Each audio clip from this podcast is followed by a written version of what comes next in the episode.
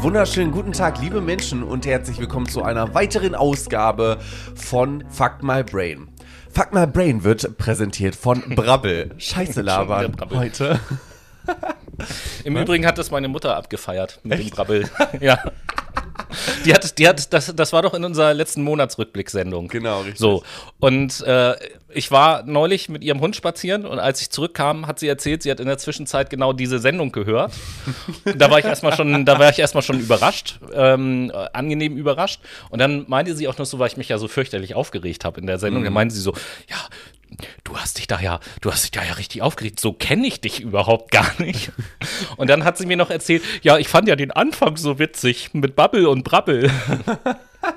Der war auch sehr kreativ, muss ich sagen. Das war, das haben wir gut konzipiert, Tobias. Das sollten wir jetzt eigentlich immer vor unsere neuen Folgen schalten. Das ist richtig. Fuck My Brain wird präsentiert von Brabbel. Scheiße lernen auf der Sprach-App. Aber äh, jetzt solltest du vielleicht mal die Zuschauer, Zuhörer Einen begrüßen. wunderschönen guten Tag, liebe Menschen. Hallo, herzlich willkommen. Das habe ich am Anfang schon gemacht, tatsächlich. Jetzt haben wir Hast du nicht gleich Momentaufnahme. gesagt, äh, Fuck My Brain wird präsentiert von? Nee, das habe ich Ja, danach gesagt. Du kannst mal sehen, wie ich Na, zugehört habe. Kurzzeitgedächtnis ist heute nicht so on fire, ne? Ja, das, das kommt äh, daher, da ich ähm, Ähm. ehrlicherweise ziemlich übermüdet bin, Oh, jetzt wo wir warum? aufnehmen. Naja, ich bin äh, halt noch hart. wegen der Zeitverschiebung. Ach so. Weil ich komme doch gra- direkt von St. Kitts and Nevis, wo ich ja die Auszeichnung entgegengenommen habe, dass wir da der beliebteste und berühmteste Podcast Hm. Ja, sind. natürlich, diese das Woche. ergibt Sinn. Weltweit vertreten sind wir quasi schon. Und ähm, ich glaube, damit beschäftigt sich auch unser heutiges Thema. Ja, bevor wir dazu kommen, gibt es ja noch ein paar eine kleine Danksagung kurz zu wirklich? machen. Fällt Wer mir ein. Ja, äh, danke an alle diejenigen, die sich beteiligt haben an der Umfrage, die wir, die, den Umfragen, die wir kürzlich Mhm. gemacht haben auf äh, Instagram oder auf The Gram, wie die Insider sagen. Instaland. äh, ja, Inst ja, bei Instaland habe ich komischerweise immer andere Bilder im Kopf Das- jetzt, seitdem das- ich weiß, was dein Instaland Also ich ist. meine, das nutzen ja auch Insider als Stichwort, als User, äh, als Nickname. Ja, aber tats tatsächlich habe ich jetzt bei, wenn das Wort Instaland fällt, immer im Kopf, was du machst, wenn du im Instaland bist. So.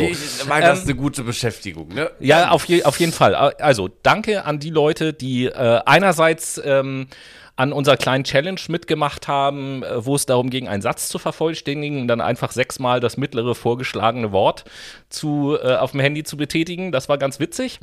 Und äh, vielen Dank auch an die, die an der Umfrage mitgemacht haben, ob wir denn eine Folgeaktion auf Instagram machen sollen, wenn unser Lexikon bald zu Ende ist. Und äh, die Antwort war ja eindeutig ja und Noah und ich haben da auch schon eine Idee. Lasst euch mal überraschen. Äh, in zwei, drei Wochen gibt es noch das Lexikon, aber dann startet was Neues.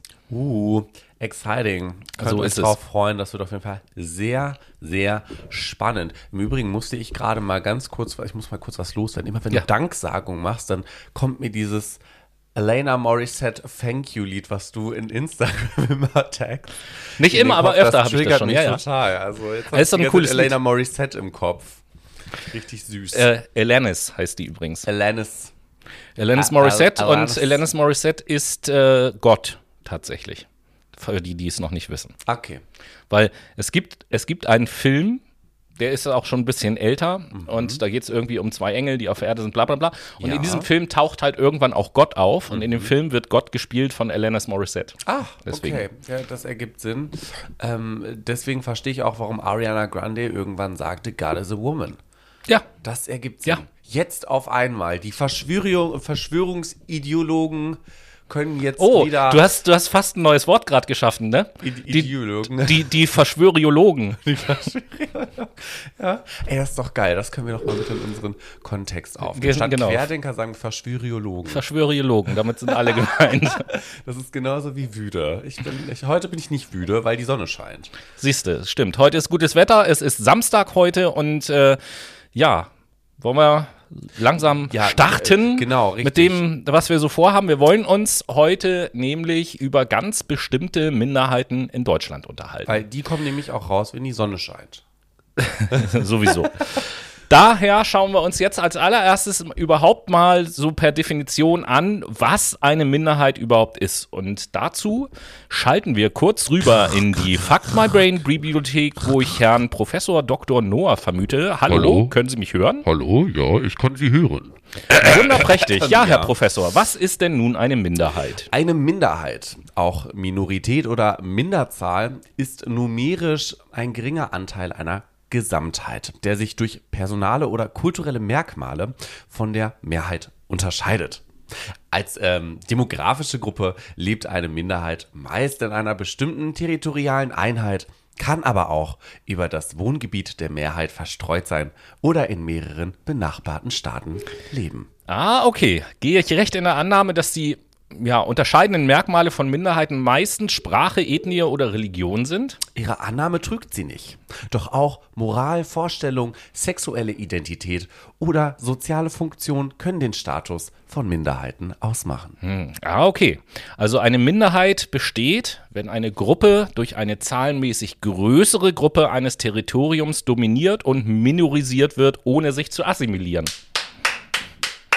Besser hätte ich es nicht sagen können. Also demzufolge kann es äh, ganz unterschiedliche Arten von Minderheiten geben. Kann man Ach. so auf den Punkt bringen. Okay, das klingt interessant. Gibt es da irgendwie so eine Art, sage ich jetzt mal, Typologie oder sowas? Ähm, naja, es gibt unzählige Versuche, Minderheiten zu kategorisieren und zu typologisieren. Das stimmt. Eine grobe Unterscheidung, die auch im ähm, völkerrechtlichen Zusammenhang verwendet wird, ist folgende Aufteilung. Es gibt die ethische Minderheiten, also Volksgruppen. ethisch? E ethnisch. Ah. Ethnische Minderheiten, pardon. Das ist wirklich ein, ein Wortstamm, der sehr nah beieinander Ja, hängt, was ne? ein Buchstabe für einen Unterschied Ich machen kann. dir. Auf jeden Fall, die ethnischen Minderheiten. Das sind Volksgruppen, die auf dem Territorium eines Staates leben, also der mehrheitlich von einer anderen Volksgruppe gebildet wird. Mhm. Dann gibt es nationale Mehrheiten, das sind ethnische Minderheiten. Minderheiten? Minderheiten. Hab heute wieder Sprach, Sprachstörung. Kein. Problem. Entschuldigung.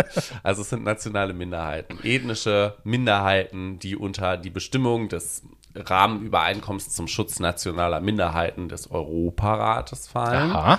Und dann gibt es sprachliche Minderheiten. Und sprachliche Minderheiten sind keine ethnischen oder ja keine ethnische oder nationale Mehr, äh, Minderheit, ähm, sprechen jedoch eine andere Muttersprache als die Bevölkerungsmehrheit im Staat. Ah ja, Beispiele, die mir da so einfallen, sind zum Beispiel die frankophone Bevölkerung der Schweiz, Gebärdensprachler. Die Gebärdensprache wird in Österreich und der Schweiz übrigens als Minderheitensprache anerkannt. Ach krass. Okay. Warum eigentlich nicht in Deutschland? keine Ahnung. Äh, naja, äh, dann gibt es noch die religiöse Minderheit. Jo, das, dazu fallen mir als Beispiel ein Protestanten in Frankreich, Österreich, Polen oder Russland, Katholiken in Ostdeutschland und weiten Teilen Norddeutschlands, Orient Christ, äh, Orient, Orient Christen Kommt im Nahen Osten. Ja, Orion-Christen, das sind Außerirdische im Nahen Osten, genau. Orient-Christen im Nahen Osten, Christen in China, Muslime in Europa oder Indien, Buddhisten in Pakistan, Bangladesch, Aleviten in der Türkei. Ja, ist gut. Okay. Wir haben es jetzt verstanden, ne? Aber weiterhin gibt es Minderheiten, alter Menschen, Minderheiten sexueller Orientierung, Homosexuelle, Bisexuelle, Pansexuelle und so weiter und so fort. Minderheiten sozialer Schichten, also Arbeitslose, Obdachlose, finanzarme Menschen, Sperrminoritäten, die bei Abstimmungen eine, äh, ja, Ich weiß, was du eben im Kopf hattest. Ich weiß es so gut. Oh Gott, ja, aber äh, Sperrminoritäten, die bei Abstimmungen einen Beschluss verhindern können. So. Ja, ich hatte das Wort Sperma im Kopf. Ich weiß. Jetzt haben wir also erstmal so einen Eindruck gewonnen, was Minderheiten im Allgemeinen sein können. Jedoch wollen wir uns ja heute mit einer ganz spezifischen Art von Minderheiten auseinandersetzen. Richtig. Und zwar mit den nationalen Minderheiten in Deutschland. Aha, dann schauen wir uns doch zunächst mal genauer an, was generell nationale Minderheiten überhaupt sind, weil dieser Begriff äh, Minderheiten kennt, kann jeder was mit anfangen, aber dass wirklich nationale Minderheit so was Feststehendes ist, ähm, ja, das wissen vielleicht viele nicht. Das kann gut sein. Deswegen gesagt, getan. Achtung, Achtung, aufgepasst, hier kommt Definitionsnummer. Als nationale Minderheit wird eine ethnische Minderheit bezeichnet, die unter die Bestimmung des Rahmenübereinkommens zum Schutz nationaler Minderheiten des Europarates fällt. Ah ja, schon klar. Also ganz langsam jetzt mal der Begriff nationale Minderheit bezeichnet, anders als Volksgruppe oder ethnische Minderheit, einen juristischen Status, der mit der Garantie bestimmter Rechte, unter anderem im Bereich des Bildungswesens, der Sprachförderung äh, und so weiter verbunden ist. Hierbei ist es unerheblich, ob diese Gruppe ethnisch dem Staatsvolk eines anderen Staaten angehö Staates angehört, zum Beispiel jetzt äh, denen in Deutschland, Ungarn in Rumänien, Italiener in Slowenien, deutsche Minderheiten in Osteuropa sowie Donauschwaben und so weiter. Oder ob sie in mehreren Staaten als Minderheiten leben, beispielsweise Friesen in Deutschland und den Niederlanden, Roma in weiten Teilen Europas oder aber als geschlossene ethnische Gruppe in nur einem Land beheimatet sind, beispielsweise die Sorben in Deutschland oder die Kaschuben in Polen. Genau. Auf europäischer Ebene wird der Begriff nationale Minderheit häufig als Oberbegriff für religiöse, sprachliche, ethnische und kulturelle Minderheiten verwendet, so wie Tobi das gerade schön zusammengefasst hat. Sowohl in den Dokumenten des Europarates als auch in denjenigen der Organisation für Sicherheit und Zusammenarbeit in Europa, auch bekannt als OSZE abgekürzt, wird der Terminus Ostsee. der Ostsee. Ostsee. Ostsee wird der Ja, Terminus der nationalen Minderheit verwendet. Stimmt es denn, dass auch, äh, dass es auch im Rahmen dieser Organisation keine allseits akzeptierte Definition dieses Begriffes gibt? Ja, schon. Die Parlamentarische Versammlung des Europarates hat nämlich 1993 einen Definitionsversuch unternommen. In einem Entwurf für ein Zusatzprotokoll zur Europäischen Menschenrechtskonvention betreffend den Schutz nationaler Minderheiten wird als nationale Minderheit eine Gruppe von Personen bezeichnet, die, und jetzt aufgepasst, im Hoheitsgebiet eines Staates ansässig und dessen Staatsbürger sind, langjährige, feste und dauerhafte Verbindungen zu diesem Staat aufrechterhalten check. besondere ethnische, kulturelle, religiöse oder sprachliche Merkmale aufweisen, Jawohl. haben wir gerade eben schon mal angesprochen, ausreichend repräsentativ sind, obwohl ihre Zahl geringer ist als die der übrigen Bevölkerung dieses Staates oder einer Region dieses Staates und vom Wunsch beseelt sind, die für ihre Identität charakteristischen Merkmale, insbesondere ihrer Kultur, ihrer Tradition, ihrer Religion oder ihrer Sprache gemeinsam zu erhalten. Ah, okay. Ja, in Deutschland ist es nämlich so, dass es tatsächlich vier anerkannte nationale Minderheiten gibt. Welche sind denn das? Das ist einmal die dänische Minderheit, dann die friesische Volksgruppe, die Deutschen, Sinti und Roma und das sorbische Volk. Nochmal zur Abgrenzung. Also das Merkmal der traditionellen Ansiedlung auf dem Gebiet der Bundesrepublik Deutschland unterscheidet die nationalen Minderheiten von Zuwanderergruppen. Diese sind nicht traditionell in Deutschland heimisch, wissen wir ja. Jo. Bevölkerungsgruppen, die ursprünglich als Zuwanderer in das heutige Staatsgebiet der Bundesrepublik gekommen sind, haben daher in Deutschland nicht den Status einer nationalen Minderheit. Und auch ganz wichtig, ähm, weil darüber ja auch immer wieder gesprochen wird, die jüdische Gemeinschaft in Deutschland betrachtet sich, anders als in einigen anderen Staaten, nicht als nationale Minderheit, sondern als Glaubensgemeinschaft. Übrigens, Zahlenangaben über nationale Minderheiten in Deutschland beruhen heutzutage nur auf Schätzungen. Warum denn das? Seit dem Ende des Zweiten Weltkrieges werden in der Bundesrepublik Deutschland generell keine Bevölker bevölkerungsstatistischen und sozioökonomischen Daten auf ethnischer Basis erhoben. Hintergrund ist nämlich die Verfolgung solcher Minderheiten während der nationalsozialistischen Gewaltherrschaft. Abgesehen davon besteht ja auch, Völ- bestehen ja auch völkerrechtliche Bedenken. Das Rahmenübereinkommen des Europarats zum Schutz nationaler Minderheiten legt nämlich fest, jede Person, die einer nationalen Minderheit angehört, hat das Recht, frei zu entscheiden, ob sie als solche behandelt werden möchte oder nicht. Aus dieser Entscheidung oder der Ausübung der mit dieser Entscheidung verbundenen Rechte dürfen ihr keine Nachteile erwachsen. Ja, so, letzter Punkt im ersten Teil ist jetzt also folgender.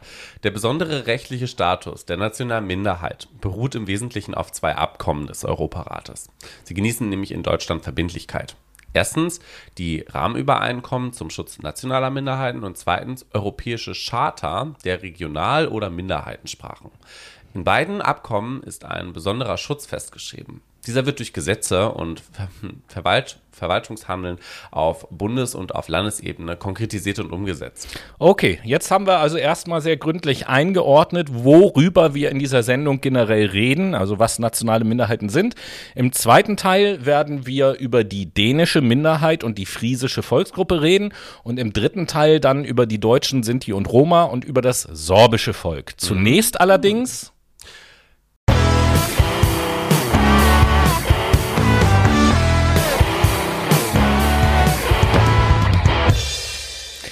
So, zunächst die Late Machado Playlist ist wieder da. Lelelele, Eure, eure einzig wahre Musikquelle auf der ganzen Welt. Denn nur hier gibt es die Hits von gestern, heute und morgen. Übermorgen. Und äh, übermorgen und, über übermorgen. der Welt und dem Weltall und allen Außerirdischen. Und deswegen fragen wir den Außerirdischen Noah mal, was setzt du auf die Playlist? Äh, tatsächlich von einer sehr außerirdisch guten Sängerin Uh. und Pop-Artist äh, den Song Your Power, nämlich von Billie Eilish. Und du? Ja, ich muss einmal ganz kurz so ein bisschen ausholen. Ich setze von einer Band ein Lied auf die Playlist. Da haben wir schon mal ein Lied drauf gesetzt. Und äh, einer unserer Brainies hat sich dieses Lied angehört und war davon so begeistert, dass er sich ein bisschen mehr von der Band angehört hat und uns neulich geschrieben hat, er ist total dankbar, dass wir ihn auf diese Band aufmerksam gemacht haben. Äh, mega Band und äh, hat da jetzt viel gehört und äh, hat ein Lied ähm, von dieser Band gefunden, was er richtig, richtig gerne mag. Und ich habe mir dieses Lied inzwischen auch angehört, finde es auch richtig cool. Grüße gehen raus an den Charlie und ich setze von Seether das Lied Never Leave auf die Playlist. Okay. Falls ihr euch wundert, wo ihr die Late Machado Playlist findet, ihr Ja, könnt wo über die findet man die denn? Ihr könnt über unseren Instagram-Account auf die Late Machado Playlist zugreifen. Ihr klickt dafür, oder besser gesagt, ihr sucht uns unter dem Username FuckMyBrain auf Instagram, guckt in den Highlights in den Ordner Playlist und wichtige Links rein und klickt oben links auf Playlist öffnen und könnt der Playlist folgen. Yay! Back in the game. Also, Noah, als erstes reden wir über die dänische Minderheit. Hast du da so ein paar Infos zum Einstieg für Ja, uns? sicher doch.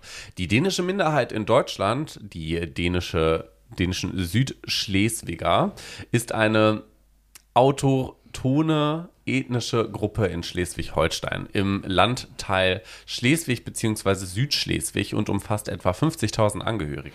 Jo, übrigens, autochton bedeutet, dass diese Bevölkerungsgruppe schon seit langem ohne großartigen Eingriff von außen in diesem Gebiet lebt. Zu den Zahlen gibt es auch noch eine andere Meinung, denn nach einer Studie der Universität Hamburg aus dem Jahr 2015 liegt die Anzahl sogar bei über 100.000 Angehörigen, von denen 42.000 im angestammten Landesteil Schleswig, 37.000 im Landesteil Holstein sowie 25.000 in Hamburg leben. Hm, also, nationale Minderheit genießt die dänische Minderheit gemäß dem 1997 von Deutschland ratifizierten europäischen Rahmenübereinkommen zum Schutz nationaler Minderheiten einen besonderen Minderheitenschutz. Ich glaube, das ist die wichtigste Info, die wir uns da merken müssen. Bereits in den Bonn-Kopenhagener Erklärungen von 1955 verpflichtete sich die deutsche Regierung, die dänische Minderheit zu schützen. Die dänische Regierung garantiert ähnliche Minderheitsrechte für deutsche Minderheiten. Politisch auch interessant in Schleswig-Holstein ist, dass die 5%-Hürde für die Vertretung der dänischen Minderheiten im schleswig-holsteinischen Landtag aufgehoben wurde. Ja, in Schleswig-Holstein gibt es den SSW. Das ist der Südschleswische Wählerverband. Das ist die entsprechende Partei, darüber reden wir aber gleich noch. Außerdem gibt es Zuschüsse für dänischsprachige Schulen und die Pflege der religiösen, kulturellen und fachlichen Beziehungen zu Dänemark werden garantiert. Schauen wir uns die dänische Minderheit doch mal etwas genauer an. Angehörige der dänischen Minderheit in Südschleswig bezeichnen sich selbst als dänische Südschleswiger oder, schli oder schlicht als Südschleswiger, äh, Noah ja eben auch schon gesagt. Sie. In der Regel besitzen dänische Südschleswiger die alleinige deutsche Staatsbürgerschaft. Es wird in Dänemark doch jedoch zurzeit über eine Öffnung der doppelten Staatsbürgerschaft diskutiert, die es auch Angehörigen der dänischen Minderheit ermöglichen soll, die dänische Staatsangehörigkeit zu erhalten. Zur Unterscheidung zwischen Dänen in Südschleswig und im Königreich Dänemark werden letztere auch Riksdanskere, also Reichsdänen, ähnlich der Bundesbürger in Deutschland, bezeichnet. Was ich mich allerdings die ganze Zeit frage, wie ist das denn überhaupt jetzt zustande gekommen? Okay, dann beschäftigen wir uns mal ein wenig mit der Geschichte. Sowohl die dänische Minderheit in Südschleswig als auch die deutsche Minderheit in Dänemark entstanden durch die Teilung Schleswigs nach einer Volksabstimmung im Jahr 1920. Das Nebeneinander von Deutsch und Dänisch verursachte in Zeiten, in denen nur die, die dynastische Zugehörigkeit von Bedeutung war oder in der späteren Phase des liberalen dänischen Absolutismus wenig Probleme.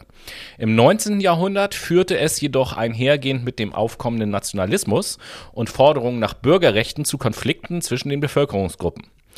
Ein Aufstand der Schleswig-Holsteiner 1848 bis 1851 gegen Dänemark führte letztendlich 1864 zu einem Krieg zwischen Dänemark auf der einen und Preußen und Österreich auf der anderen Seite.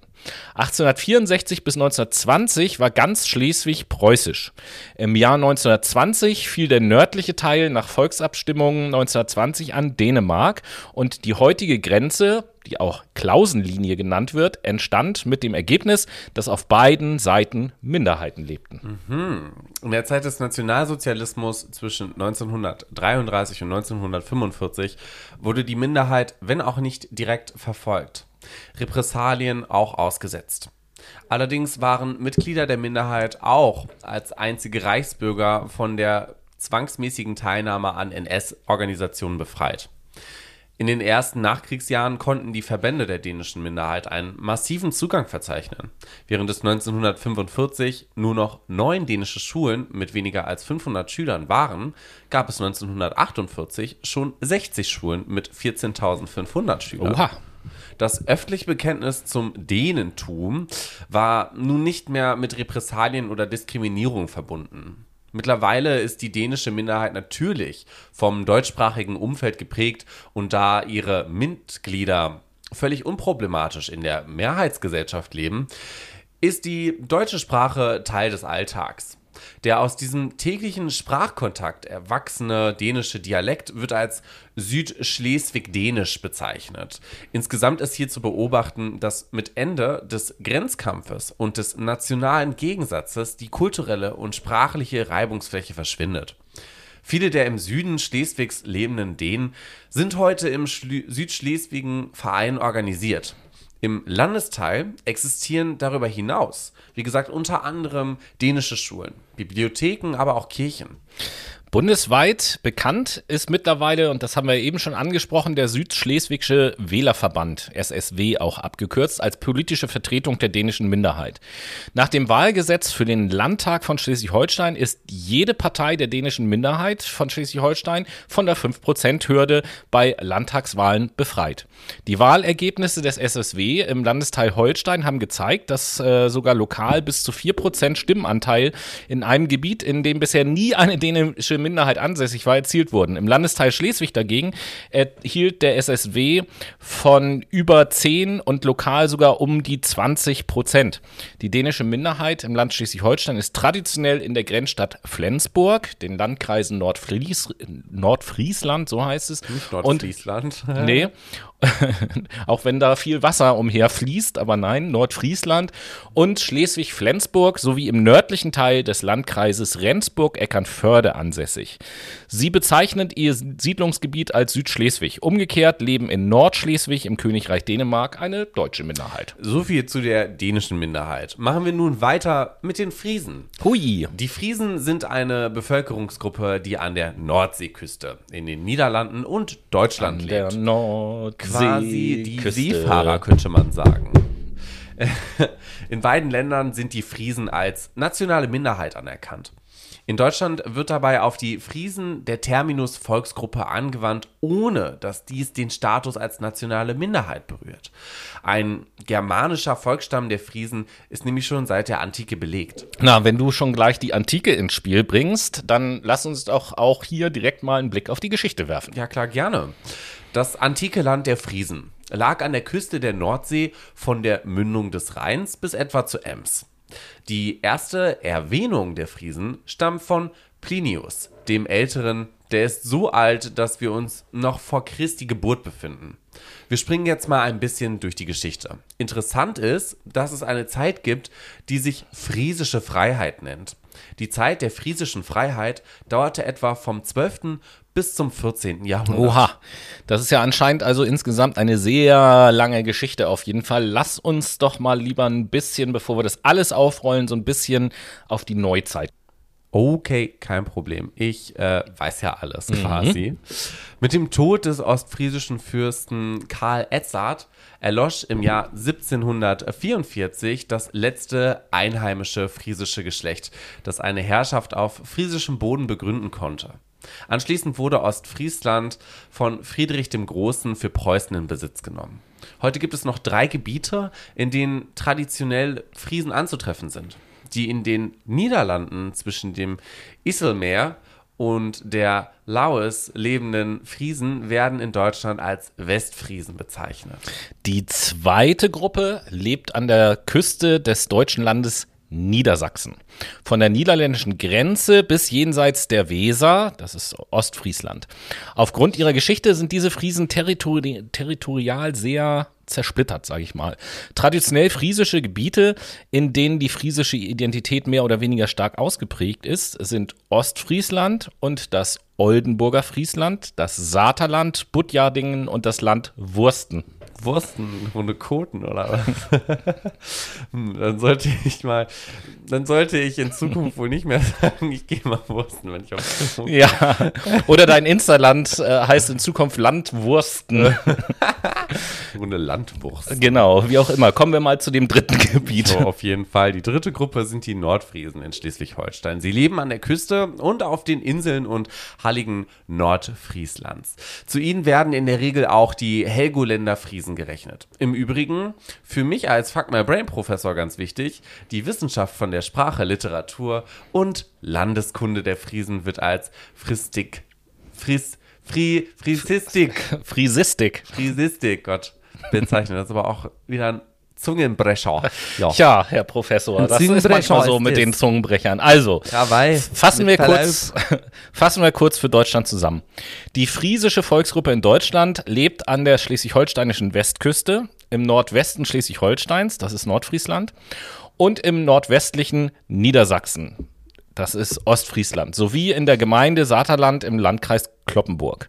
Und letzte Info zu den Friesen. Durch ein Gesetz vom 13. Januar 2020, also ganz aktuell, wurde eine Stiftung für die friesische Volksgruppe im Lande Schleswig-Holstein, auch Friesenstiftung genannt, als rechtsfähige Stiftung des öffentlichen Rechts mit Sitz in Kiel errichtet. Zweck der Stiftung ist die Förderung von Kunst und Kultur, die Pflege der Sprache, die Förderung von Volksbildung und Forschung von Heimatpflege, Heimatkunde und des kulturellen Brauchtums. Ja.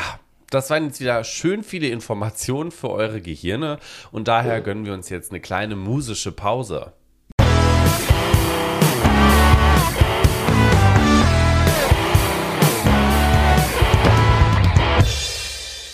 Und herzlich willkommen zur zweiten Late Machado. Playlist in dieser Sendung äh, von eurem informativen Radiosender sozusagen. Podcast. Genau.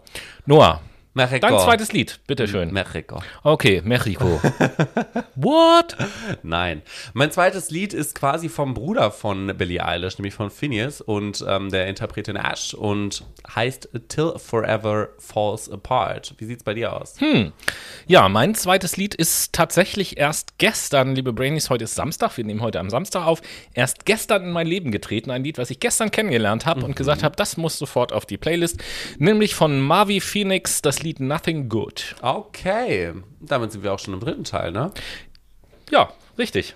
Ja, und äh, nun kommen wir zu einem Thema, was vor ein paar Wochen in Deutschland ein bisschen durch die Medien Ach ja, da war ja was. Vielleicht habt ihr ja auch die Diskussion um die Sendung Die letzte Instanz vom WDR mitbekommen. Da gab es eine Folge, unter anderem mit Thomas Gottschalk und Janine Kunze, in der über Rassismus diskutiert wurde. Um es kurz zu machen, die Sendung war völlig daneben. Schaut sie euch mal an, wenn euch das Thema interessiert. Und was hat das jetzt mit unserem Thema zu tun? Naja, weil es da unter anderem um das unsägliche Z-Wort ging. Von daher sehr gut, dass wir hier ein wenig aufklären.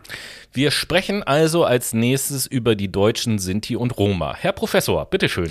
Sinti und Roma ist das in der Bundesrepublik Deutschland in den frühen 1980er Jahren von Interessenverbänden der seit langem in Mitteleuropa ansässigen Roma implementierte Wortpaar für die Gesamtminderheit der Roma einschließlich ihrer zahlreichen Untergruppen.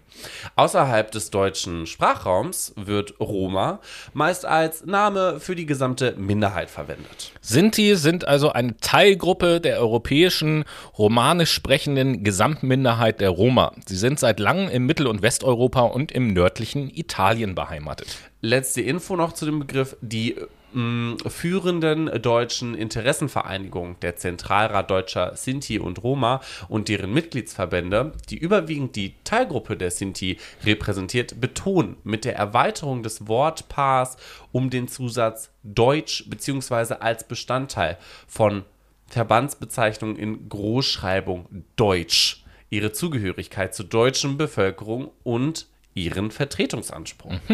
Schauen wir mal, wer alles zu dieser nationalen Minderheit gehört. Deutsche, Sinti und Roma in seiner Verwendung durch den Zentralrat bezeichnet erstens als Deutsche Sinti jenen Teil der Teilgruppe der Sinti, die sich aus den seit 600 Jahren in den deutschsprachigen mitteleuropäischen Ländern beheimateten äh, Angehörigen der Minderheit der Roma konstituiert und zweite, zweitens als deutsche Roma jenen Teil der Teilgruppe der osteuropäischen Roma, deren Vorfahren im 19. Jahrhundert aus Osteuropa einwanderten und die im Besitz der deutschen Staatsbürgerschaft sind. Damit sind die zahlreichen lange eingebürgerten Gastarbeiter Roma und deren Kinder und Enkel in die Definition nicht mit eingeschlossen. Richtig und wichtig.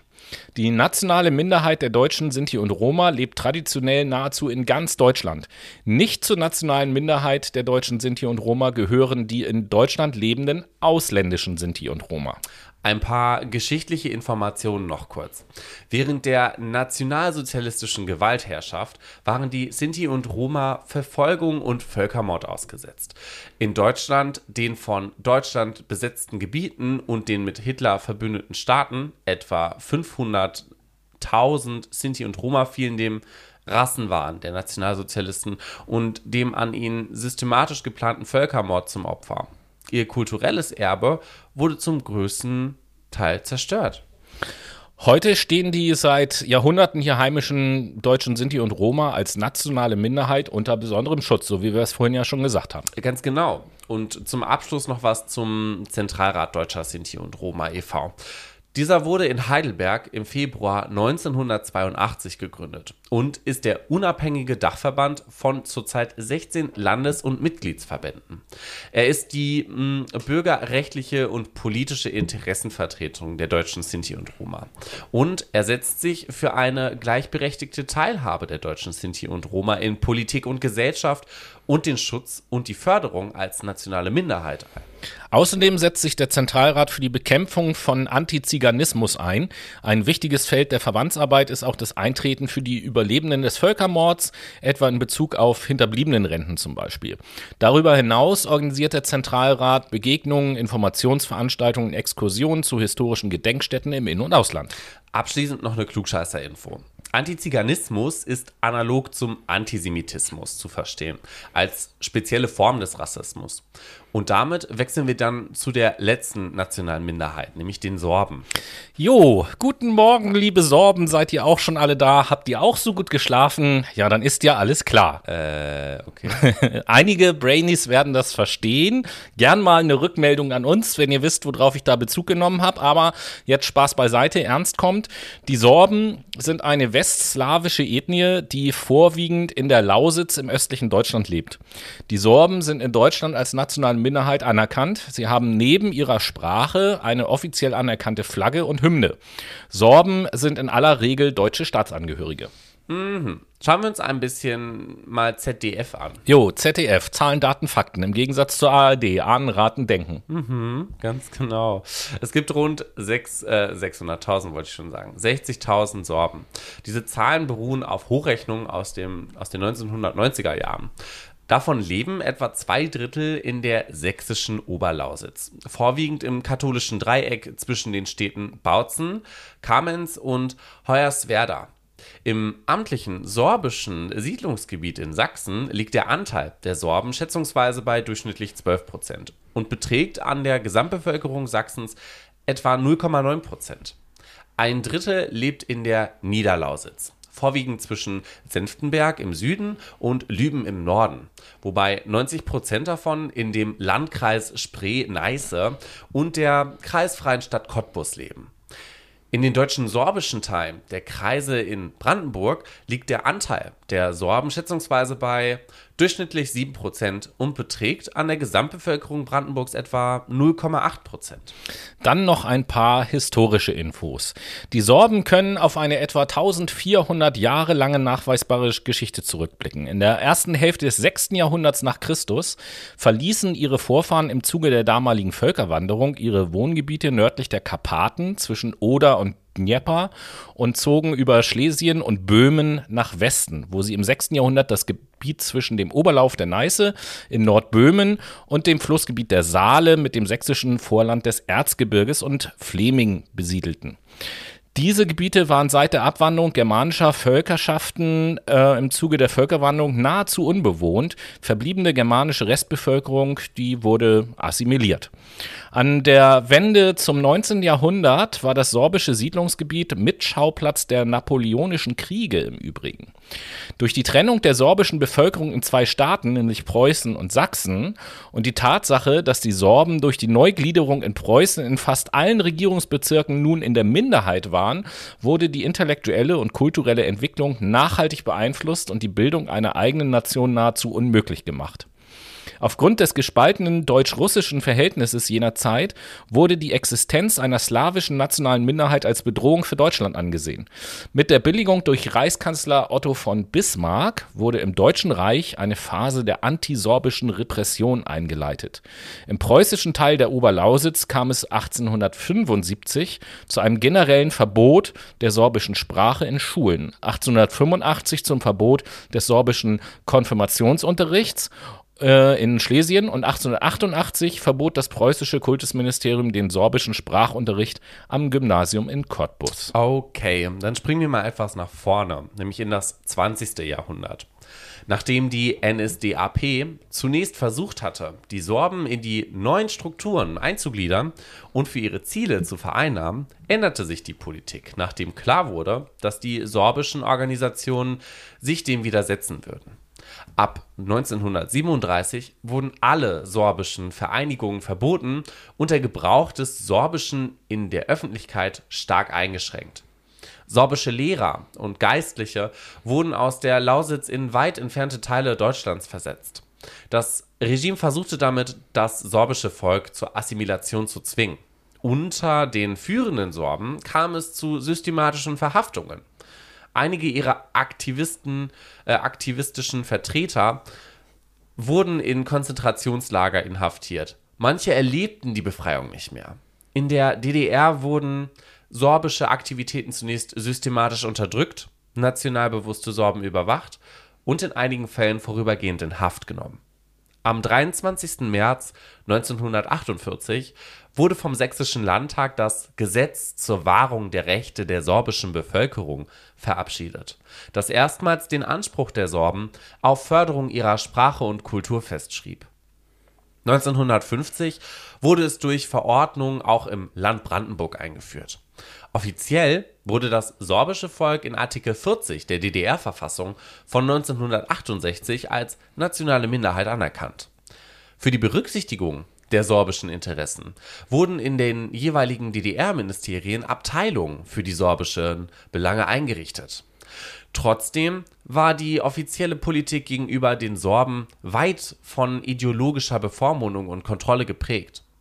Im Vergleich mit nationalen Minderheiten anderer Länder konnten sich hier die sorbische Kultur und die Wissenschaft in einer überdurchschnittlichen Breite entwickeln. Ja, und neue politische Rahmenbedingungen ergaben sich dann mit dem Ende der DDR auch für die Sorben. 1991 konstituierte sich die Domowina neu. Das ist übrigens der Dachverband sorbischer Vereine und Vereinigungen mit Sitz im Haus der Sorben in Bautzen. Jo, danke. Als gemeinsames staatliches Instrument des Bundes und der beiden Länder Brandenburg und Sachsen wurde die Stiftung für das sorbische Volk äh, ebenfalls 1991 eingerichtet. Und von 2008 bis 2017 war mit Stanislav Tillich zum ersten Mal ein katholischer Sorbe Regierungschef Sachsens.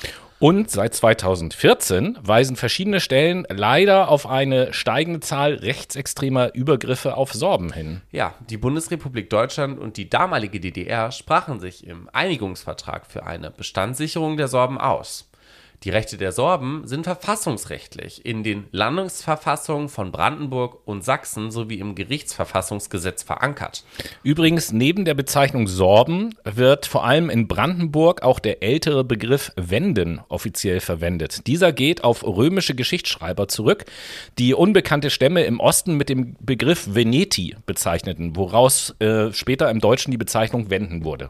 Und damit sind wir auch schon am Ende unserer Informationen über die nationale Minderheit der Sorben, beziehungsweise auch am Ende dieser Sendung angelangt. Und wir hoffen, es war wieder interessant für euch. Wenn ihr noch mehr Infos haben wollt zu den nationalen Minderheiten in Deutschland, empfehlen wir euch die Seite www.bmi.bund.de. Dort findet ihr unter Themen Heimat und Integration das Thema nationale Minderheiten slash deutsche Minderheiten. Da könnt ihr noch viel mehr Informationen und Kontakt Kontaktadressen und so finden. Contact, Contact Adressen Contact könnt ihr da finden. Contact Adressen Yeah, könnt yeah. ihr da finden. Ja, ähm, wir hoffen, dass äh, wir euch so ein paar interessante Informationen mitgeben konnten in dieser Sendung. Äh, uns war es halt mal ganz wichtig, weil wir ja auch schon über äh, das Thema Diskriminierung und Minderheiten und so schon mal so eine Sendung gemacht haben. Und da war äh, uns wichtig, mal aufzuzeigen, dass es ja ganz unterschiedliche Formen von Minderheiten gibt. Auf der einen Seite, das ist euch natürlich klar, aber dass es dieser, dieser Begriff nationale Minderheit äh, innerhalb der Minderheiten halt nochmal so einen ganz, ganz besonderen Status hat.